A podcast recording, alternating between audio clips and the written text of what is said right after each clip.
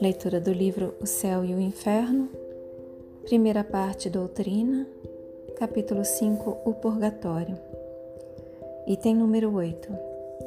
O Espiritismo não vem, pois, negar a penalidade futura. Ao contrário, vem constatá-la. O que lhe destrói é o inferno localizado com as suas fornalhas e as suas penas irremissíveis. Não nega o purgatório, uma vez que prova que nele estamos define-o e o precisa, explicando a causa das misérias terrestres, e com isso nele faz crerem os que o negam. Rejeita as preces pelos mortos? Bem ao contrário, uma vez que os espíritos sofredores as solicitam. Que delas faz um dever de caridade e demonstra-lhes a eficácia para os conduzir ao bem e, por esse meio, abreviar os seus tormentos. E aqui vem uma nota: ver o Evangelho segundo o Espiritismo, capítulo 27, Ação da Prece. Continuando. Falando à inteligência, tem disseminado a fé entre os incrédulos e a prece entre aqueles que dela zombavam. Mas disse que a eficácia das preces está no pensamento e não nas palavras, que as melhores são as do coração e não as dos lábios, as que se diz a si mesmo e não aquelas que se fazem dizer pelo dinheiro.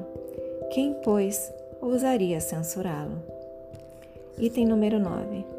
Que o castigo tenha lugar na vida espiritual ou na terra, e qualquer que seja a sua duração, tem sempre um fim, mais ou menos, mais ou menos distante ou aproximado.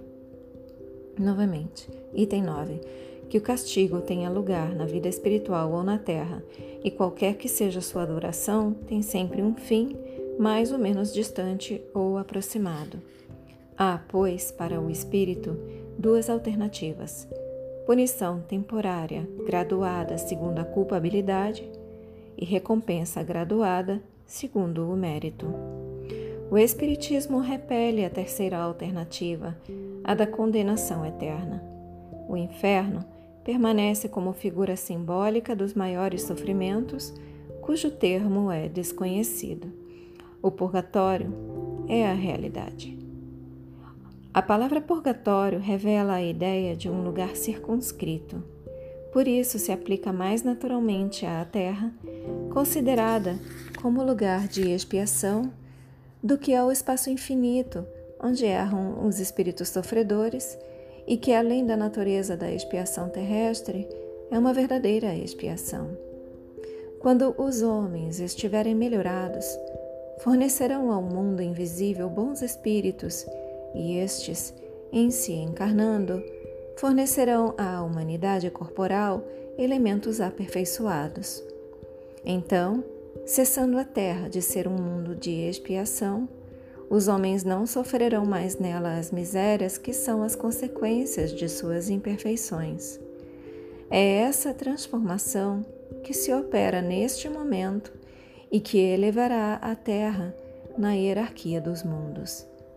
Ver o Evangelho segundo o Espiritismo, capítulo 3. Item número 10. Por que, pois, o Cristo não falou do purgatório?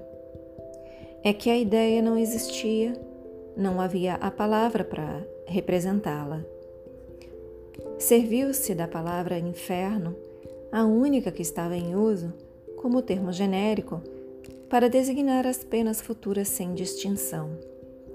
Se, ao lado da palavra inferno, tivesse colocado uma palavra equivalente ao purgatório, não poderia precisar-lhe o sentido verdadeiro sem decidir uma questão reservada ao futuro. Por outro lado, fora consagrar a existência de dois lugares especiais de castigos. O inferno, na sua acepção geral, revelando a ideia de punição, encerrava implicitamente a do purgatório, que é um modo de penalidade.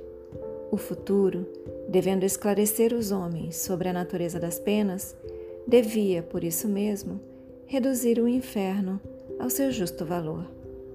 Novamente, do começo, item 10. Por que, pois, o Cristo não falou do purgatório? É que a ideia não existia, não havia a palavra para representá-la.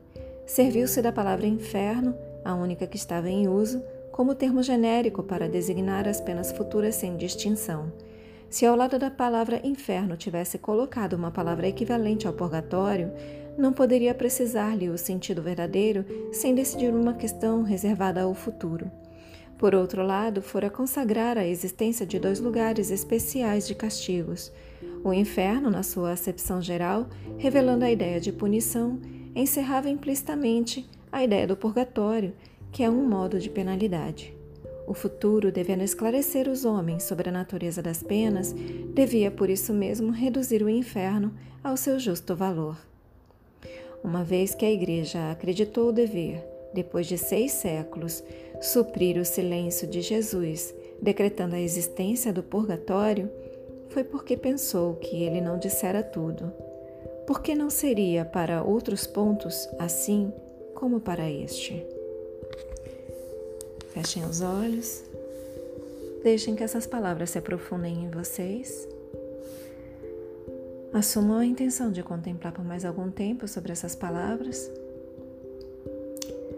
Expressem gratidão aos seus guias, mentores, protetores e anjo guardião. Expressem gratidão a Deus.